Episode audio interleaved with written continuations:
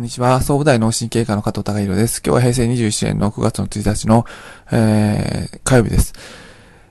まあ、あの、昨日までで、えー、夏休みで、えー、学生さんが、あの、ちらほら、あの、来ていただけたんですが、まあ、学生さんの中で、やはりその、まあ、東海の学生さんであれば、あの、まあ、自律神経悪いことに囲まれてるんで、まあ、いろんな症状、まあ、頭痛やめまいや、あの、肩こり首こり、まあ、そういったことに悩まされている方、あの、まあ、ちらほらいらっしゃいました。まあ、その中で、えー、自分でなんで、ご自身でなんでその体の不調がこうやって出てるのかわからないと。ふらふらふらふらしちゃったり、体調悪かったり、なんかやる気起きないな、っていうことを、あの、おっしゃいます。で、えー、質問として、まあ、学校は楽しいですか？ってお話しさせていただくと、うん、まあ、楽しいかどうかわからないっていう、えー、答えが一回返ってきたことがあります。で、えー、まあ、その方は、あの、まあ、中高一貫で、まあ、大学まで、一応中学入ったら、まあ、受験がない方だったんですけども、まあ、毎日毎日同じようなことを繰り返して、えー、何か、あの、しなきゃいけない、追われるようなこともなくて、まあ基本的にはその定期試験、あの、やってこなしていく。まあ、あの、その学校生活を淡々とこなしていくっていうことを続けている中で、えー、まあ、その学校生活が楽しいかどうかわからないっていうことを、あの、おっしゃいました。で、えー、やはり人間にとって、あのまあ、やりたいこと、したいこと、楽しいこと、まあ、これはしたくないこと、楽しくないことっていうのは、あのまあ、感情として、えどんなことにもあるわけであって、まあ、それが、あの、自分自身の本当の意味でのしたくないことした、したいことであれば、まあそういった、あの、気持ちに従って、えー、生きていくっていうのが本来の理想的な姿であるんですが、まああの、まあこうやること、義務っていうのが、まあ日常の、あの、ルーチン、日常生活の日々やる義務っていうのが、あの、まあ、それをやることが全てになってしまって、えー、そのことに対して、えー、楽しいかどうかっていうのを、まあ、感じられなくなっているっていうのは、あのー、ちょっと怖いことだなと思います。自分が、あの、好きなこと、自分が嫌いなことっていうことが分からなくなっているってことは、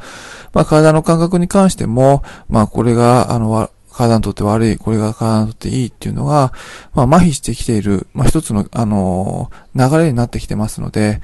えー、自分自身の感覚が、あの、ずっと同じことを毎日毎日繰り返していると、わからなくなってきている。そうすると、知らない間に体や精神状態や、ご自身では何でもないと思ったんですけども、水あの水面下で体や精神状態が、あの、無理がかかっていって、で、で、今その危険信号として、あの、頭痛やめまいで出てくれてんですけども、ご自身は毎日毎日淡々と、えっと、その、ルーチンの日常生活の仕事、まあ、勉強をこなしてるだけなのに、なんでこういう症状が出るのかわからない。まあ、それは、あの、ある部分、そのご自身がやってることが、あの、嫌なことだったり、体が悪いことだったりしているんですが、これはしなきゃいけないことだと割り切ってやってるうちに慣れちゃって、えー、それが体がいいこと、悪いこと、したいこと、したくないことって分からなくなってきている。まあ、そのことで、えー、まあ、症状として出ることもご自身では分かんなくなってきて。で、悩まれる。まあそうして悩まれている中で原因がよくわからないから、あの結局症状に対してお薬飲んでやり過ごして、で体の中で悪い、その矛盾はどんどん溜まっていって、まあ、いつ、いつの間にか大きな病気につながっていくってことになりかねないんですが、あの、えー、やはり、えー、まあそういった状況を打開していくにはどうしたらいいかっていうと、まず、まあご自身がまあ、ちょっと好きなもの、ちょっと嫌いなものっていう感覚を取り戻していくために、一つ一つやることに、あ、これやりたいなとか、これやりたくないなとか、あの、この食べ物美味しいなとか、美味しくないなとか、あの、あの人嫌いだなとか、この人好きだなとか、ちょっと自分の感情が動いた時の、あの、ことを、まあ、気づいてあげるっていうか、そして書き記してあげるっていうことを、まあ、続けていく中で、自分の感情がどういうふうに動くのかっていうのが、徐々に、まあ、思い出してきますので、やはりその、